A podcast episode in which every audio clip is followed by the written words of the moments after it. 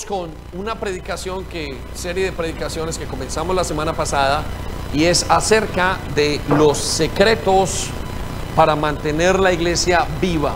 Secretos para mantener la iglesia viva. Y usted lo va a encontrar factores esenciales para crecer o eh, momentos, principios importantes para usted y para mí y mantener la iglesia como es. quiero darle un, pequeño énfasis en esto.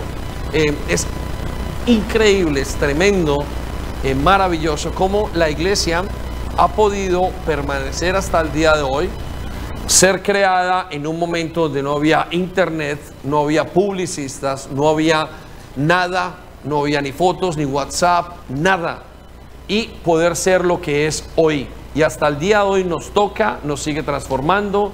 Hay familias que son transformadas por Dios y continuamos viendo cosas maravillosas en medio de nosotros.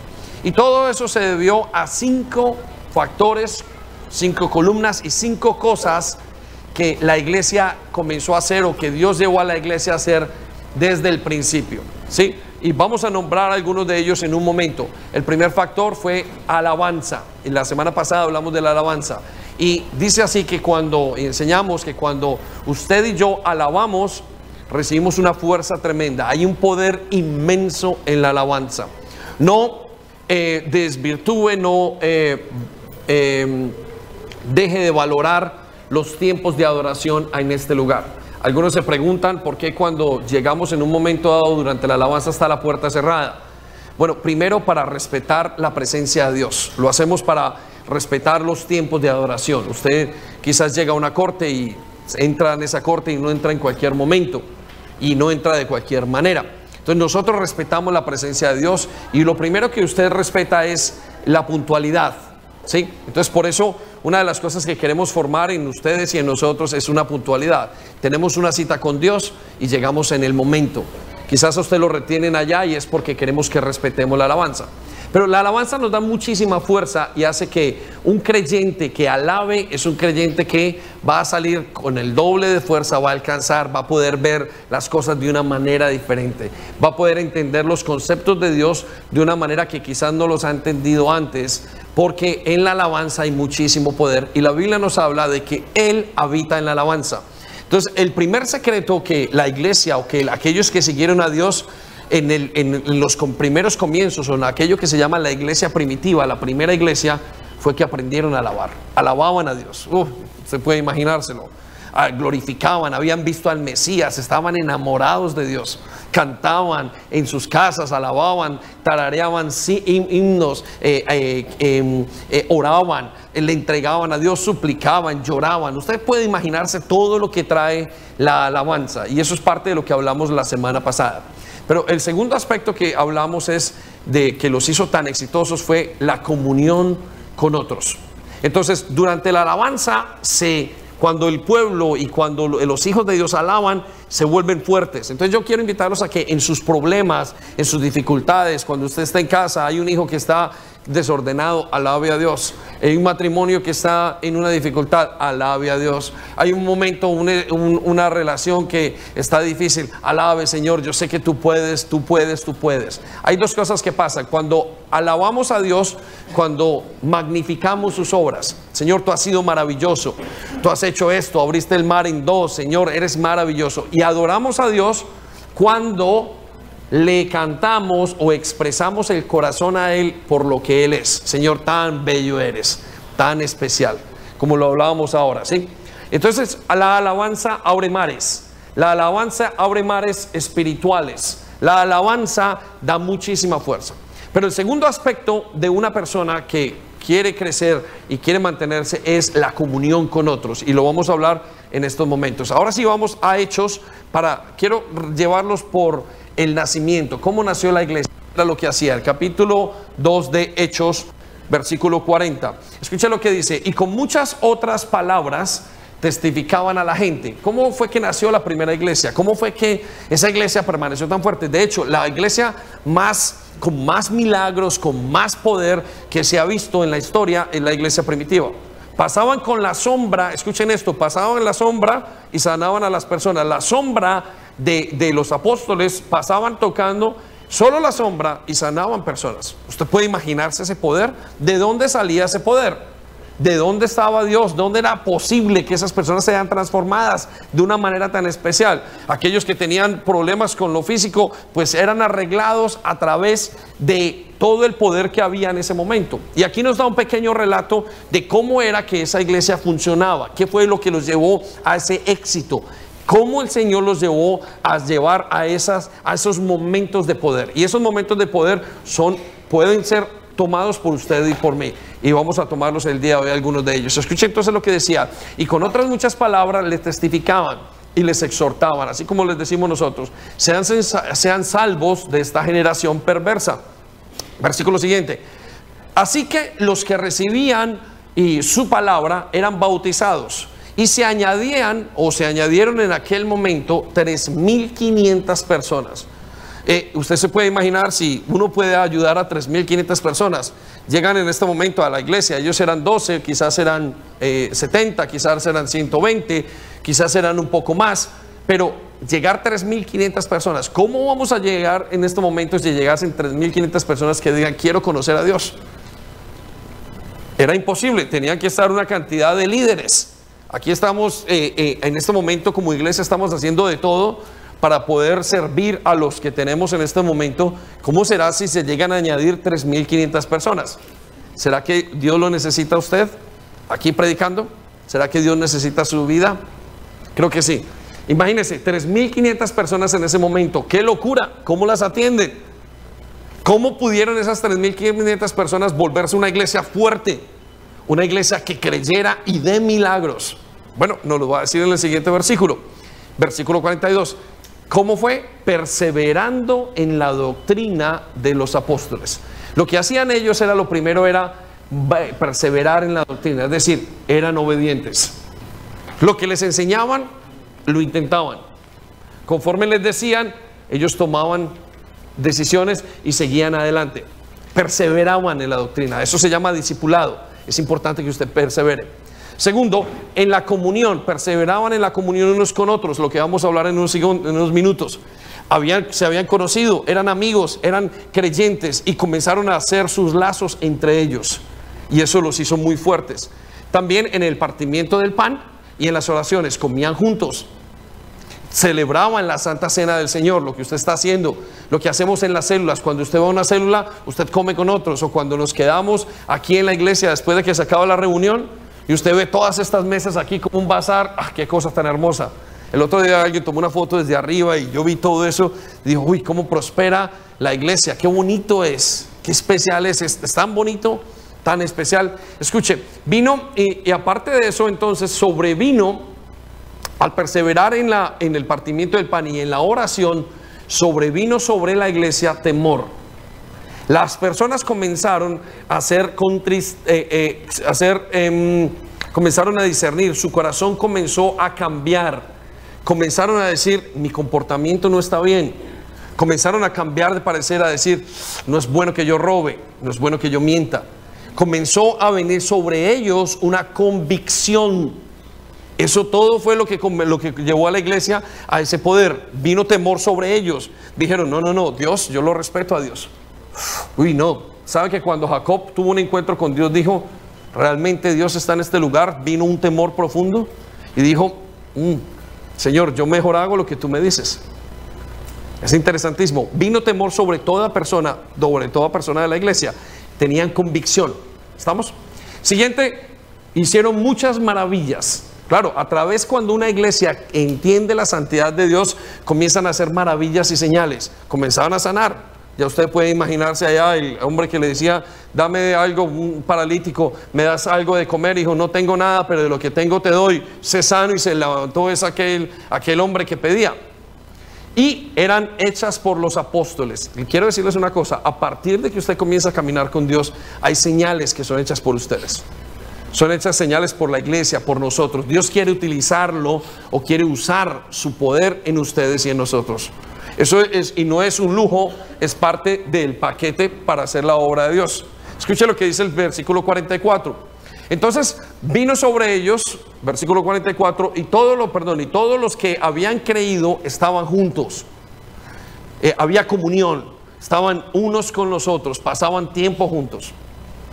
Venían a la iglesia, servían juntos, pasaban el tiempo juntos, estaban eh, juntos y tenían en, comunión, en común todas las cosas, pasaban tiempos maravillosos. Versículo 45 y vendían sus propiedades y sus bienes y los repartían. Comenzaban a servir según las necesidades de cada uno. Venía algo y dijo, no, vamos a comer juntos. Tiene necesidad de esto, yo entrego esto. Comenzaban a entregarse a servir. El servicio es parte de que, lo, que la iglesia estaba o que la iglesia prosperara en ese momento. Versículo siguiente, versículo 46. Y perseverando unánimes, ¿qué hacían? No escucho, ¿qué hacían? Perseveraban unánimes cada día en el templo, iban, evangelizaban, le contaban a la gente.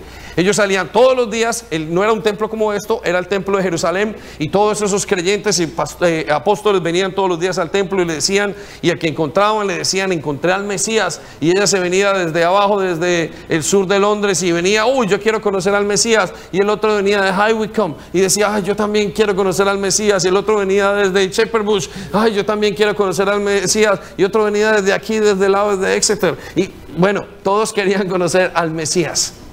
Eso era parte de lo que estaba pasando y eso es lo que pasa aquí con nosotros. Los jóvenes que escuchan quieren conocer al Mesías. Ustedes han venido a la iglesia a conocer al Mesías. Estaban unánimes cada día en el templo, iban evangelizando y partían el pan en la casa, en las casas, comían juntos con alegría y sencillez de corazón. Tenían tiempos de alegría y de sencillez. Estaban frescos. No había un protocolo. No había me tengo que portar así. No había esto. No, ni siquiera había una norma. Lo que había que hacer era estar juntos, amar. Dios les dijo, si ustedes se aman, aquellos que están fuera los van a reconocer como mis discípulos. Amaban.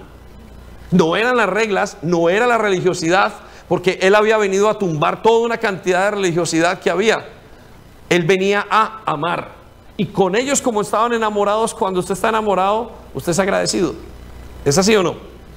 Cuando usted está enamorado, especialmente de Dios, no es una obligación, no es una carga. Cuando una persona está enamorada de alguien, el servirle la comida no es una carga, no es un mandamiento, es más bien una honra, es un amor. Y eso hacían ellos. Por eso el verdadero amor es eso. Escuche lo que dice, partían el corazón con alegría y sencillez de corazón. Y el versículo 47 nos dice, y alababan a Dios, lo que decíamos ahora, y teniendo favor con todo el pueblo, y el Señor añadía a cada día todos los que habían de ser salvos. Encontramos cinco cosas importantes.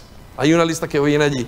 Primero, entonces, cuando la iglesia alaba, hay, cuando el, principio de que la iglesia alaba crece en fortaleza. Allí viene un listado que los van a tener juntos en un momento. Cuando la iglesia tiene comunión entre otros, viene algo que se llama calor espiritual. Cuando la iglesia tiende o viene un discipulado, crece en profundidad. Y cuando la iglesia o cuando usted crece en el servicio, se vuelve fuerte en volumen. Y cuando usted evangeliza, se vuelve fuerte en número. Usted comienza a crecer. Entonces quiero, esos cinco conceptos son los que vamos a ver en los siguientes días. Hoy vamos a ver la comunión con otros. ¿sí? La alabanza lo vimos la semana pasada, pero hoy vamos a ver la comunión con otros. ¿Y qué es la comunión con otros? Vaya conmigo un momento a eh, eh, Primera de Juan capítulo 1 versículo 7. Quiero decirle una de las grandes señales de que una persona ha recibido a Jesús. Muchas veces nos preguntamos, ¿cómo sé si yo le estoy siguiendo a Dios o no? ¿Cómo sé si yo eh, tengo al Señor Jesucristo en el corazón? Bueno, quiero decirle que una de las primeras señales es que usted desea congregarse, usted desea tener comunión con otros, usted desea participar con otros. Es una de las primeras características. Si voy a mostrárselo en este momento, escuche lo que dice. Pero si andamos, versículo 7, pero si andamos en luz, ¿Qué quiere decir? Que si andamos en luces, si yo estoy dentro de Dios y Dios está en mí, Dios es luz, como Él está en luz, tenemos comunión unos con otros. Hay un deseo fuertísimo de estar con los demás. Hay un deseo, una persona que está con el Señor tiene un deseo de congregarse. Una persona que está con el Señor en su corazón, que ha recibido al Mesías y que dice le quiero seguir, tiene un deseo de estar donde están sus hermanos. Mire, el mundo afuera es un mundo supremamente frío. A veces afuera hay una cantidad de, disfuncionalidad en todos los aspectos, familias disfuncionales, es un mundo frío afuera. Pero Dios dice que cuando usted le conoce, usted inmediatamente tira a sus hermanos. Es decir, tira hacia sus hermanos. Quiere estar con otros. Quiere congregarse, quiere estar con ellos, quiere experimentar el amor de ellos. De hecho, ellos venían y decían, vengan, que hemos conocido al Mesías, sigamos a ver dónde está. Y se iban entre ellos y permanecían juntos con el Mesías. Quiero preguntarle, ¿ya se está usted congregando? Y cuando le está hablando de congregación es solamente el domingo. Si usted todavía no se queda a comer en las tardes, quiero decirle que se está perdiendo una cosa maravillosa. Si usted ya todavía no está esperando el momento para conocer a la persona que está al lado suyo, quiero decirle que se está perdiendo lo mayor de Dios, que es el amor. Por eso cuando la iglesia tiene comunión con otras, si usted tiene comunión con otras personas, comienza el calor espiritual a subirse. Mire, venimos completamente fríos de afuera. Venimos completamente fríos con todo lo que nos ha pasado. Venimos fríos porque hemos pecado. Venimos fríos o endurecidos porque hemos, eh, eh, eh, nos ha tratado mal la vida, porque hemos sido abusados, porque hemos sido dañados por muchísimas cosas. Cuando la gente entra a la iglesia, Dios quiere que la gente entre a una familia. La familia de Dios lo que hace es calentar el corazón de los que le siguen. ¿Está su corazón caliente? ¿O usted se siente aquí como una mosca en leche? Usted viene y de repente va y no se siente y no siente que es su lugar. Quizás tiene que ver con su salvación. Quizás es que no sea salvo. Pero quizás si usted es salvo, entonces le falta creer y entender quién es usted y qué es la iglesia para usted. La iglesia es una familia. Por eso la característica es muy clara. Lo primero que deseaban, una de las señales era que querían estar unos con otros. Recuerdo estar, y lo comentaba en la primera reunión, cuando estuve en mi primera vigilia toda la noche, hace mucho tiempo las hacíamos, empezábamos a las 11 de la mañana los viernes y cantábamos toda la noche y terminábamos a las 5 de la mañana los sábados, el sábado con los niños y nos íbamos a trabajar de ahí. En ese momento trabajamos secularmente fuera. Y recuerdo estar a las 2 de la mañana sin un trago de alcohol, sin una música ahí medio rara, y de repente viene el pensamiento de ¿yo qué hago acá? ¿Por qué estoy tan feliz? ¿Qué es lo que me pasa? ¿Por qué estoy tan contento? Debería estar en un pub, en una discoteca, en un sitio, debería estar en otro, en otro lugar. ¿Por qué estoy tan feliz en este momento, en este lugar? Y tenía que ver con que había entendido la comunión. Solo estaba hablando con alguien muy especial y cuando hablaba con esa persona me sentía completo. Nunca antes me había sentido así. Y todo porque recibí la comunión. Usted tiene que entender que cuando usted está con otras personas de la casa de Dios, con otros hijos de Dios, su corazón se calienta. Usted comienza a hablar los mismos temas. Usted comienza a ver las mismas cosas. Usted y yo como creyentes somos como un carbón. Cuando el carbón se aleja del fuego, se enfría. Y cuando el carbón vuelve a entrar, se vuelve a calentar. Por eso la iglesia que tiene una comunión fuerte como la nuestra, es una iglesia que crece fuerte. Es una iglesia casi indestructible. Y la característica de esta iglesia CCI London es que es como una familia. Lo sé porque me lo han dicho muchos de ustedes. Dice, cuando yo entré me sentí en familia. Entonces, cuando usted experimenta la comunión con otros, está experimentando a Dios.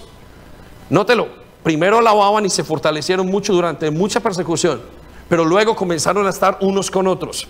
Quiero que vaya conmigo a 1 Timoteo capítulo 3, versículo 14, para que vea usted cómo ve Dios la iglesia. Escuche lo que dice. Pablo le está diciendo a Timoteo. Digo, Timoteo, mira, quiero prepararte para esto. Espero verte muy pronto y te escribo estas cosas ahora porque, versículo 15, si llego a llegar, o si me retraso, versículo 15, si me retraso, quiero que sepas cómo se deben de comportar las personas en la familia de Dios. Repita conmigo, familia. Vamos más fuerte. La familia, de Dios. Mire cómo le llama.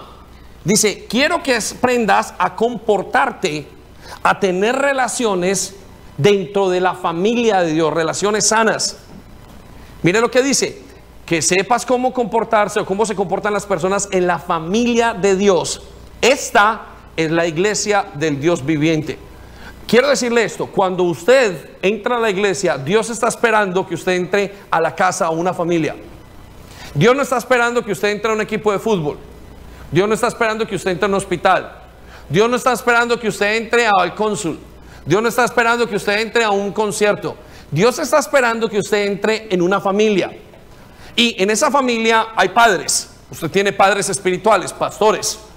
En esa familia usted tiene hermanos, usted tiene primos, usted tiene una tía, tiene un tío, tiene un tío, un primo que es problemático. En la familia de Dios usted va a encontrar de todo, como en una familia normal. Quiero que sepa eso. Al encontrar de todo, como en una familia normal, entonces usted comienza a tomar estabilidad. Ahora, ¿cuál es el problema? Pastor, ¿por qué yo no me siento como si soy de la casa? ¿Qué es lo que me pasa a mí que no logro sentarme con el de al lado y tener una buena relación? Quiero que sepa que es una problemática que usted trae de antes de que viniera Cristo. Es la visión familiar que usted tiene. Les quiero contar esto. Cuando yo llegué a los caminos del Señor hace 18 o 19 años, lo primero que Dios me formó en la casa de Dios, en la familia de Dios, fue perdonar a mi papá y a mi mamá. Yo vengo de un hogar disfuncional. Mis padres se divorciaron cuando tenían dos años. Y estando en ese momento tuvimos una gran problemática y lo primero que Dios tuvo que sanarme es mi, la relación con mis padres para poder entrar a la casa. Muchos de ustedes llegan y dicen, mire, pastor, es que yo no me la llevo bien con las mujeres. Muchas veces es porque tiene un problema con la mujer, con la mamá. Pastor, tengo un problema, es que yo no me la llevo bien con los hombres o con el pastor. Es porque tiene un problema con el pastor, con, perdón. Muy bien, con el papá. Y también con el pastor, obviamente.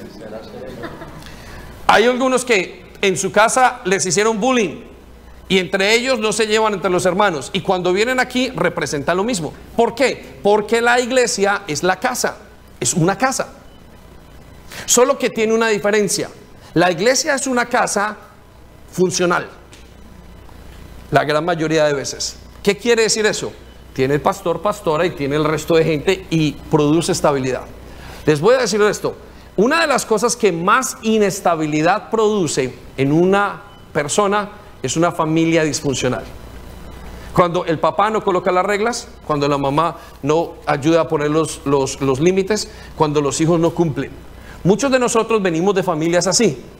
Por eso cuando venimos a la iglesia nos portamos medio rebeldes.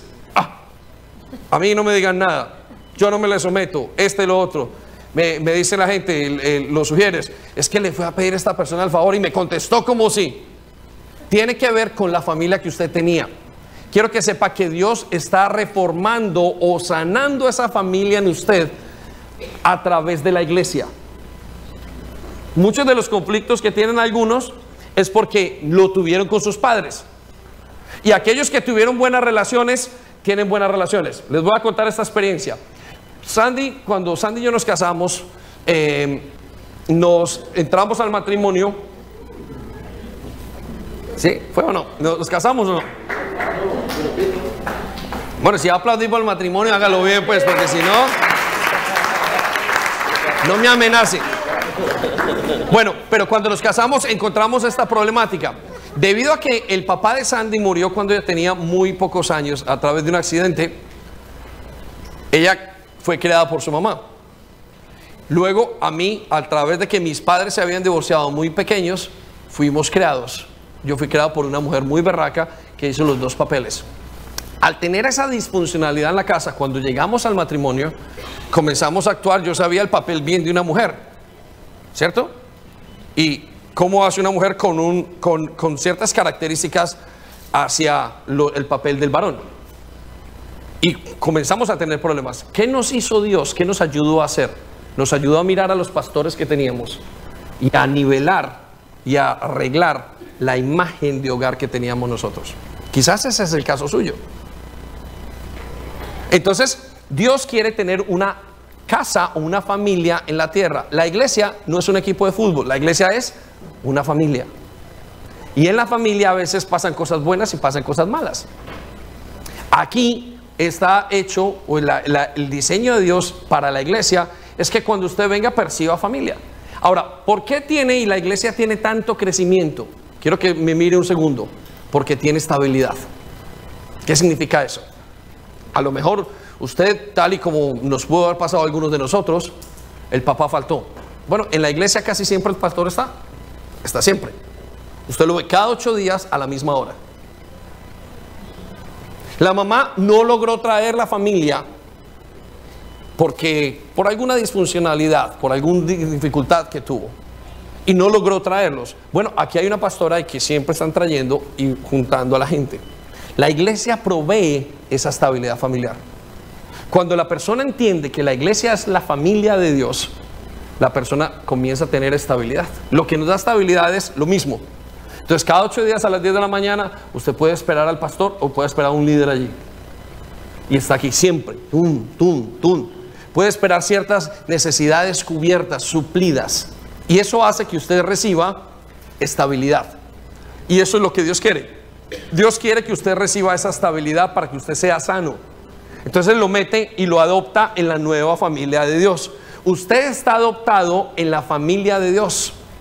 Eso es lo que Dios quiere hacerlo. Y el plan de que Dios lo adopte en la familia es para sanarlo. Ahora, hay un problema y hay un temor. El temor es que muchos de nosotros creemos que la familia de Dios va a ser como la familia antigua. Y no es así. Dios es un papá y Dios va a hacer todo lo posible para que usted y yo estemos en la familia de Dios correctamente. Entonces, déjese formar a través de la comunión con otros. Usted va a aprender que es estar con un hermano y que es tener un hermano pequeño que llegan, ahorita estaban uno de mis hijos haciendo trabajos en la casa y llega la niña que es la menor y comienza a hacerle cosas y a hacer y a formar y a, y a hacer esto y a querer. Y eso es lo que tenemos en la iglesia. A veces llegan unos que en un momento hablan mucho, hablan poco, llega uno que es medio serio, llega... Eso es lo que pasa en una casa. La casa no tiene que ser perfecta, tiene que traer estabilidad. Y esta casa tiene estabilidad. Tenemos un hogar donde estamos siempre, tenemos unos padres que están medianamente buenos, tenemos unos hermanos, tenemos una serie de, límites y de cosas y eso produce estabilidad a cualquier persona. Y por eso la gente se sana cuando hay estabilidad. Denle un aplauso a Dios, por favor, grande. La gente se sana cuando está estabilidad. Entonces, entienda que usted ha entrado a la iglesia, a la familia de Dios. Por eso muchas personas a veces creen que, y a veces dicen, y en el conflicto se separan de la familia de Dios, no vuelven. Dijo, no, yo tengo un altar en mi casa, yo oro solo. Quiero que sepa que este no es el plan de Dios. El plan de Dios es darle una casa. Imagínese el papá de la familia, una familia contextualizada bien, y el papá de la familia decide, yo no voy a estar más en mi familia y voy a volver cada mes. ¿Cómo quedaría esa familia? Disfuncional. O si la mamá dice, no, bueno, yo estoy un día sí, un día no, y no me esperen la otra semana, porque yo soy capaz de tener una familia solo en mi casa, en otra parte. Entonces yo sí sé ser familia solo. No, nadie puede hacer familia solo. Familia tiene que tener unos integrantes. Vamos un momento a Hebreos, capítulo 13, versículo 15. No, perdón. Eh, Hebreos capítulo 10, versículo 25. Allí lo tienen. Escuche lo que dice. No dejando de reunirnos. Cuando usted deja de reunirse, pasan algunas cosas. Dice como algunos lo hacen. Hay otra versión que dice como algunos tienen por costumbre. No, la casa necesita, cuando usted está en una familia, usted necesita reunirse.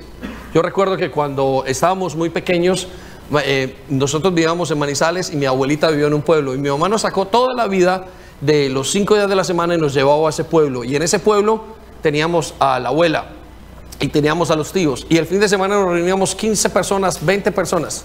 Y todos comíamos juntos. Y era una belleza. La comida era especial. Y no dejábamos de reunirnos. Y puede que a usted le dé pereza venir un fin de semana.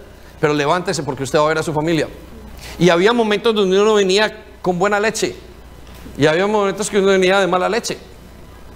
En la familia encontrábamos a un tío que hacía cosas raras y decía cosas raras. Encontramos a un primo que lloraba. Siempre. Habían varias cosas, habían problemas. había que se ha enamorado bien, el que se enamoró mal. Todas las cosas estaban en la familia. Y todas esas cosas eran normales, porque son parte de una familia. Pero si en algún momento dijéramos, dejemos de congregarnos, dejemos de estar, comenzaban varias cosas. Aquí vienen dos cosas de acuerdo a este versículo que creo que pasan cuando usted deja de congregarse. Escuche lo que dice. Al contrario, animémonos cada vez más a seguir confiando en Dios. ¿Sabe qué pasa cuando usted deja de congregarse y de reunirse? Usted se desanima. Se enfría. Ahora, cuando yo le hablo de iglesia y de comunión, no le estoy hablando de este momento. En este momento estamos teniendo comunión usted y yo, pero usted no puede hablar ni preguntar nada. En algunos casos sí puede hacerlo, pero no se pregunta. Estoy hablando del grupo de la célula donde usted va. ¿Ya experimentó la célula? Experimenta usted la casa de Dios, la familia. Cuando usted está en una célula, en un grupo pequeño, usted tiene esas cuatro o cinco personas allí, o diez o doce, comienzan a hablar, a reírse, tienen comida, y es una o dos horas. son, para nosotros ir a una célula es todo un, un baño, un sauna.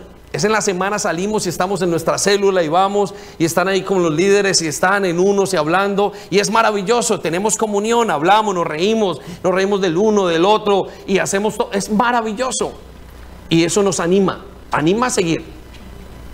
En cambio, aquellas personas que han dejado de congregarse una semana, dos semanas, dejan de venir a la reunión, dejan de ir a su célula, ¿sabe qué pasa? Se enfrían, se desaniman, normal. ¿Cómo se va a animar si uno está al lado del fuego? Usted es un carbón que solamente funciona con la luz de Dios, con el calor de Dios. Por eso cuando usted se acerca y va a la célula y está y trae y trae una, un, un, café y trae un pan y comienza y eso es emocionante. Yo siempre digo que la célula no comienza cuando usted abre la Biblia, sino cuando usted llega. Y entonces hay células que atienden muy bien y estamos y es un momento muy especial. Pero hay gente que cree que puede dejar de congregarse. Y quiero decirle que eso es el equivalente a un gamín espiritual. ¿Qué es un gamín espiritual? El gamín espiritual es aquel que dice y va por ahí caminando y no tiene ni papá ni mamá. ¿Cómo son los gamincitos espirituales? Igual que los gamines terrenales. No tiene papá y mamá, anda en la calle. El gamín es aquel que anda por la calle sin papá y sin mamá y anda solo. Y no tiene ni Dios ni ley. Y anda donde está y anda. Y no lo quiero ofender, pero ¿qué es lo que le quiero decir? Que hay que tener cuidado porque una persona cuando usted no tiene una cobertura, cuando no tiene una familia, usted está sin límites, no hay nadie quien lo cuide, no tiene una familia donde usted venga a comer. Les quiero contar esto. Hace muchos años unos amigos de un amigo de los muchachos, un par de años, lo invitamos y nosotros a veces en la casa, la gran mayoría de veces y cada vez un poquito menos de acuerdo a los horarios y todo, cuando llegamos de una vigilia el viernes, mi esposa a veces cocina o a veces tiene algo y los muchachos como son grandes y fuertes llegan a comer. Entonces ese día invitamos a alguno de los muchachos, invitaron a un amigo que tenían y cuando llegó el muchacho Sandy se preparó y les hizo una carne a la una de la mañana, a las dos y bueno, en fin, ella, eh, las madres no tienen ningún problema para hacer esto. Haciéndole la carne le preguntamos al muchacho, ¿hace cuánto no comes en familia? ¿Y hace cuánto no comes algo que tu mamá te haya hecho? Y el muchacho nos dijo, llevo un año entero comiendo comida de microondas, un joven de 16 años y 17 años. Nosotros nos quedamos, este joven, ¿cómo está su familia? ¿Cómo puede mantener una familia? ¿Cómo puede tener una buena relación familiar? Y de hecho, no se, no continuó en la iglesia, no fue capaz, porque no logran estabilizarse, porque el daño y el dolor es tanto y no entendió el concepto. Sandy le sirvió y estuvo feliz ese día ese muchacho comiendo con nosotros. ¿Es el caso de alguno de ustedes? Si usted deja de congregarse, va a desanimarse. Miren, Dios no dijo que usted debía de congregarse cada seis meses, como de vacaciones. Oh, yo voy a la iglesia, hay unos que van a la iglesia. A mí espéreme cada seis meses, porque son los dos periodos que tengo del año. No, Él dijo, seis días trabajarás y un día me lo vas a dar a mí. Y el día que usted le da a Dios, Él quiere que usted esté con otros teniendo comunión. Que usted se reúna. Ahora, ¿por qué ese deseo que Dios tiene y quiere que usted tenga comunión con otros? Porque sabe que usted lo necesita. Usted necesita el amor de otros y otros necesitan el amor suyo. Y usted necesita aprender. Y usted necesita dar y a usted necesita que lo cuiden. Usted y yo necesitamos padres. Usted y yo necesitamos hermanos y familias. No hay una cosa como lobo espíritu, lobo, el, el lobo solitario o el llanero solitario en la iglesia de Dios. No existe. No existen los gamines espirituales. No es una cosa que Dios pueda tratar, trabajar, porque Dios todo lo trabaja a través de la comunión. Por eso es que les dice, vengan, descansen y reúnanse. Esfuércese en eso. Si usted no está en una célula, le invitamos a que esté en una célula y el que haga sus procesos normales va a crecer, va a aprender a estar en familia. Hay algunos que no están en un lugar y no se comprometen porque se les va a salir el monstruo verde que traen por dentro. Y ese monstruo verde hay que tratarlo, hay que inyectarlo para poderlo dormir. y dormido podemos hacer la otra obra que tenemos que hacer. Escuche la segunda cosa que pasa. Entonces, si usted se desanima por no congregarse, entonces va a dejar de confiar en Dios. Cuando una persona se desanima, deja de confiar en Dios y dice, ah, usted deja de tener una comunión. En cambio, cuando usted viene y le escucha el testimonio a Juan Carlos, le escucha el testimonio a uno al otro, su corazón se va calentando. Quiero que sepa que al final, una de las características del final de los tiempos es que el amor de muchos se va a enfriar. Repita conmigo, el amor de muchos se enfriará.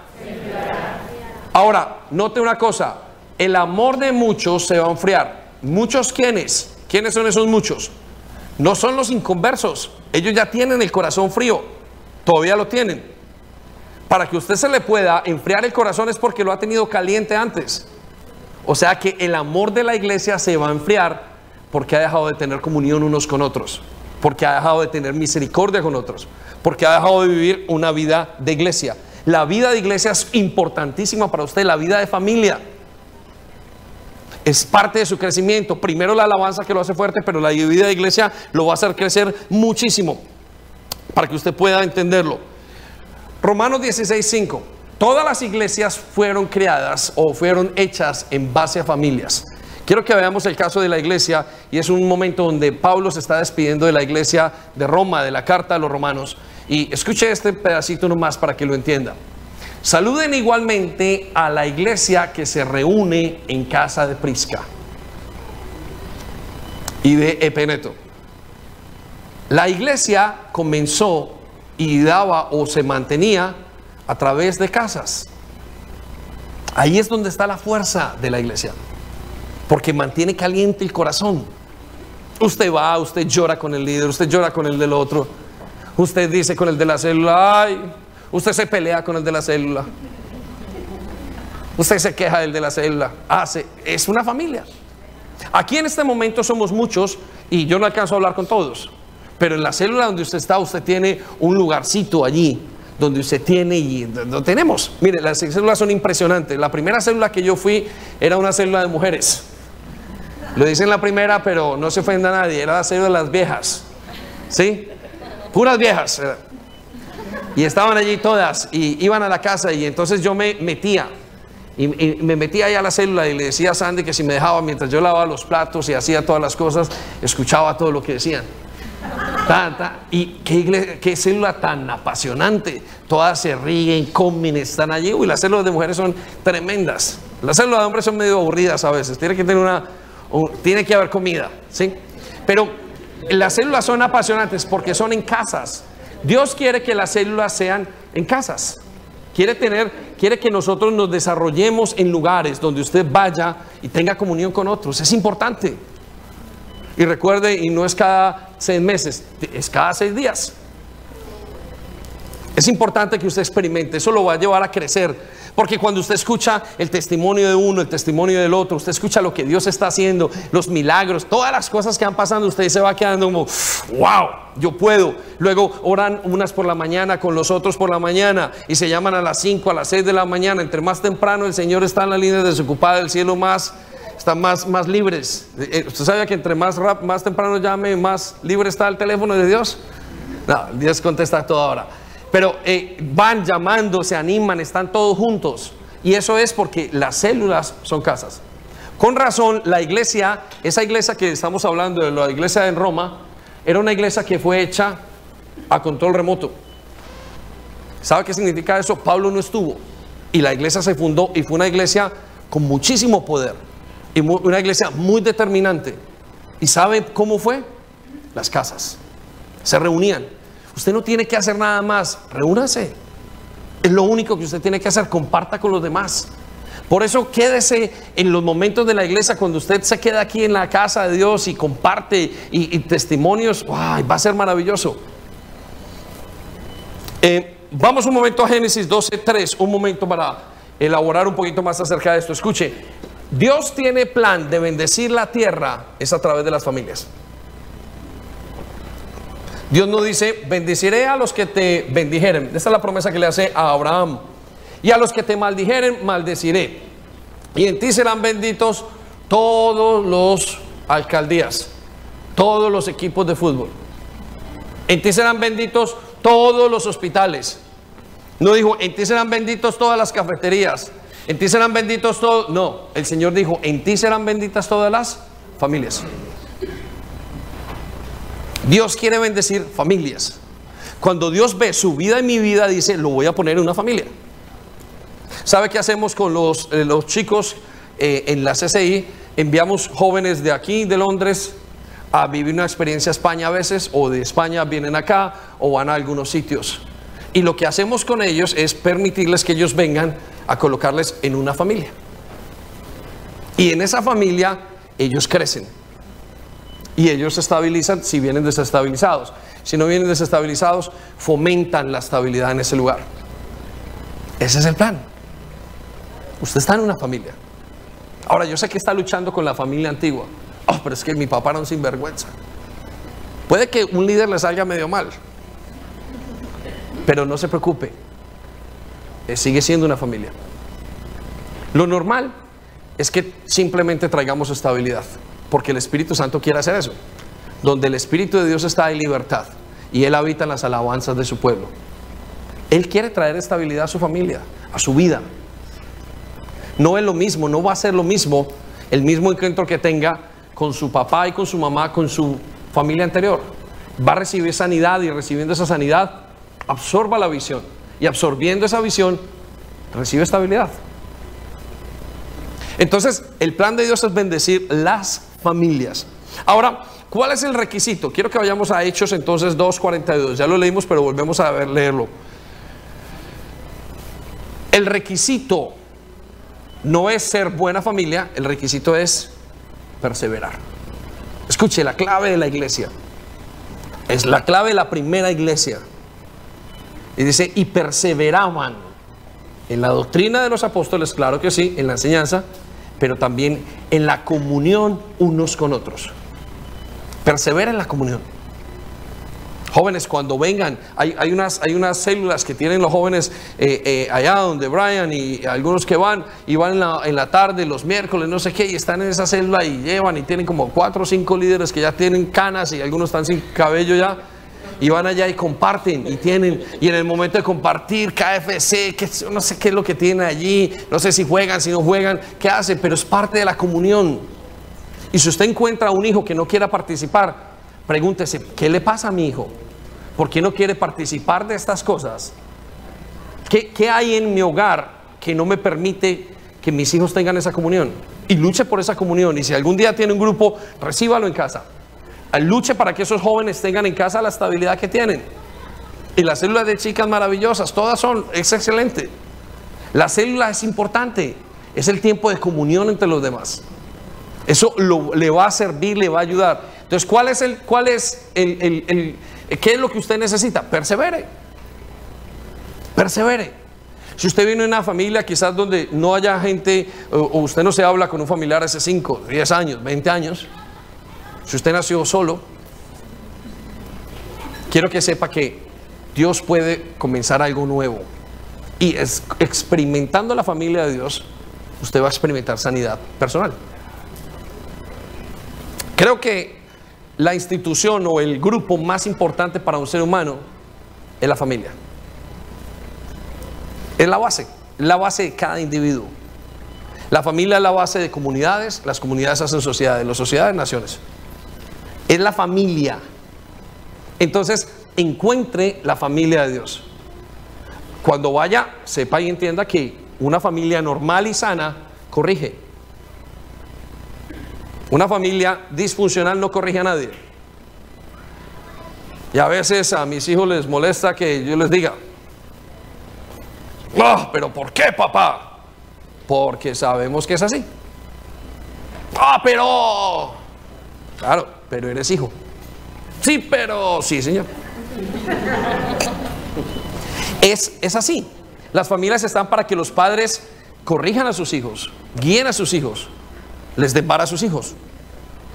Están para estar con ellos en todos los conceptos. Las familias no son perfectas, no pida una familia perfecta, porque muchos de los que estamos aquí venimos de una familia imperfecta y creemos que hacemos lo contrario cuando le pedimos a Dios una familia perfecta.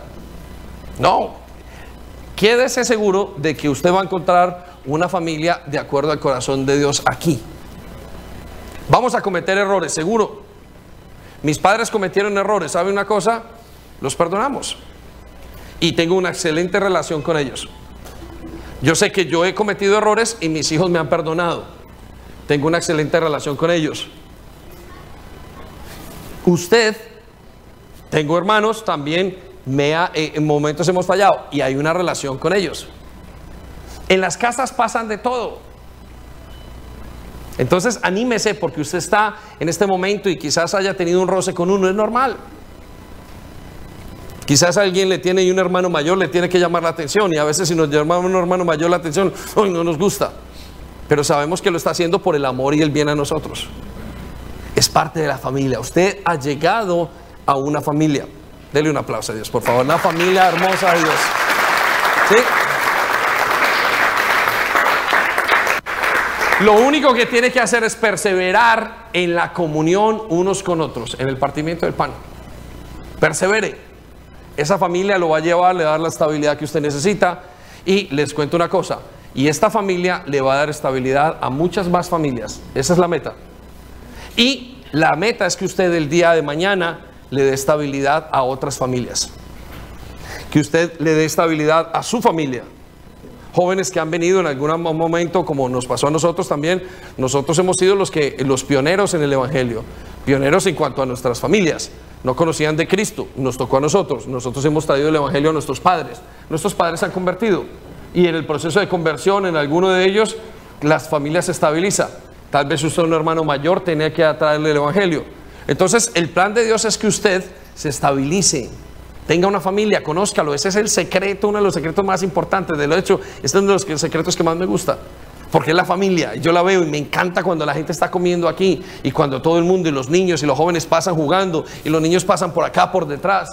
Me encantaría tener el sol mucho más caliente, pero sé que aquí adentro, aunque afuera haga frío, aquí adentro hay un calor especial. Hay un calor espiritual. Amén.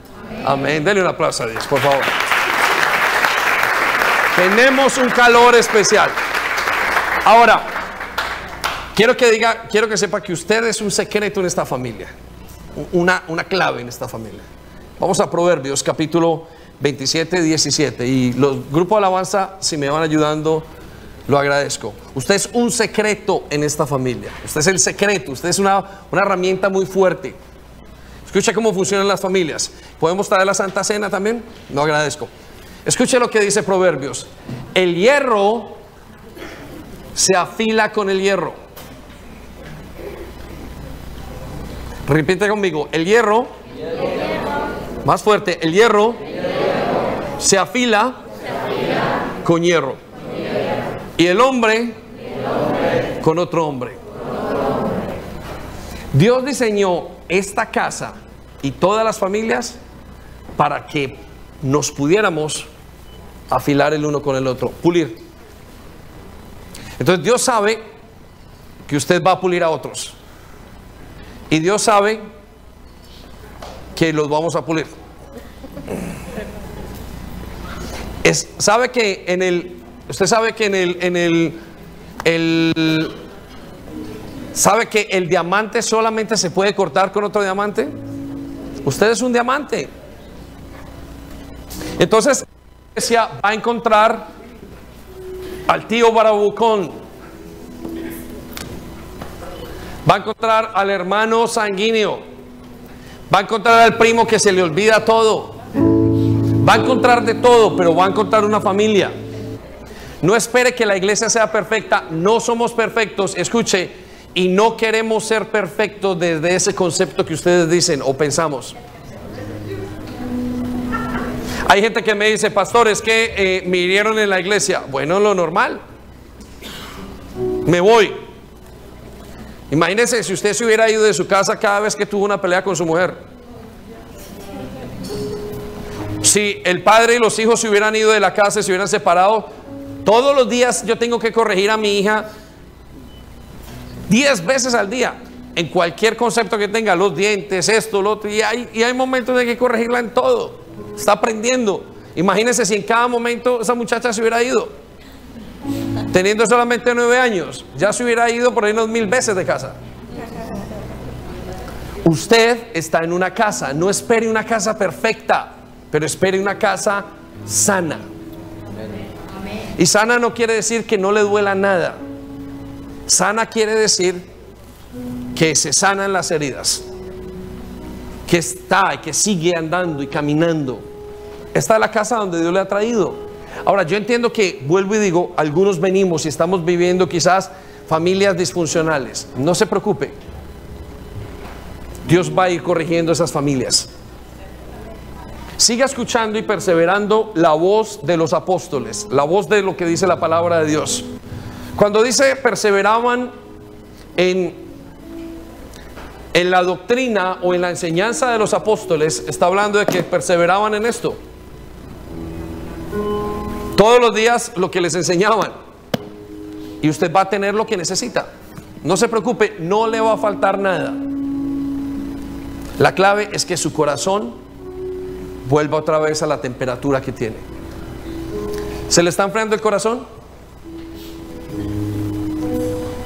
¿Está experimentando usted y a veces se siente alejado de la iglesia? ¿Jóvenes siente que algún joven no le saluda? A mí también me pasó. Es normal. No todo el mundo me tenía en el chip. Es normal. A veces venimos a la iglesia, en la iglesia no me saludaron hoy. Salude usted. Salude, vaya, levántese, salude. Me encantaría saludar a todo el mundo. ¿Sabe que me tuvieron que obligar a sentarme a comer después de la... Porque iba pasando por todo el mundo. Me dijo, no, no, no, siéntese y coma, siéntese y coma, siéntese y coma. Porque no me sentaba y quería saludar a todo el mundo. A veces no lo saludamos no porque no lo veamos. Tranquilos, estamos en una casa. Y vamos a formar esta casa. Es la casa de Dios. Amén. Nos ponemos en pie un momento. Quiero que se imagine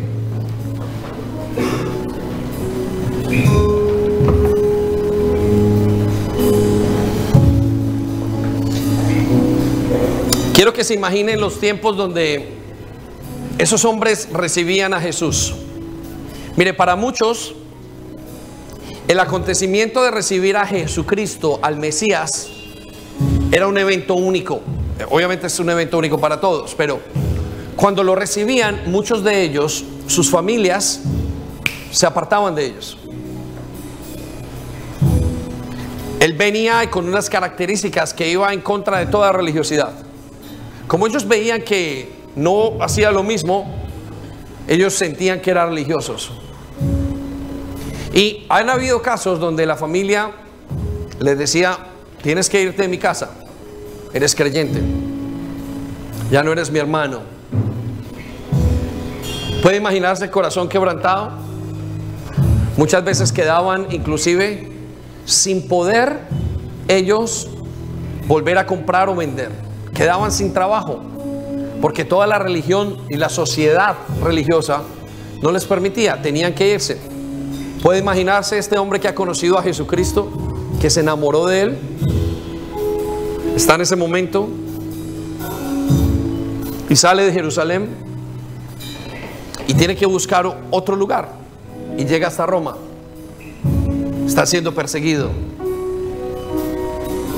Y allí se encuentra en una de las catacumbas en un lugar de persecución se encuentra con otro creyente y al encontrarse con el creyente comienzan a hablar del mismo Dios y de cómo fueron llamados los dos y de cómo sus vidas fueron transformadas. Y al hablar con el otro comienza a haber una comunión y estando tan juntos venían tan cerca y en esa cercanía recordaban a Jesús. Señor, ¿cómo nos ha salvado? Era la cercanía de familia que tenían. Y eso los hacía luchar con un objetivo en común. Eso los hacía el relato que dice eh, Hebreos eh, Hechos capítulo 2. Y compartían el pan. Era un símbolo de estar juntos, otra vez con mis hermanos. ¿Sabe que la palabra de Dios dice que hay hermanos, hay amigos que son más cercanos que un hermano?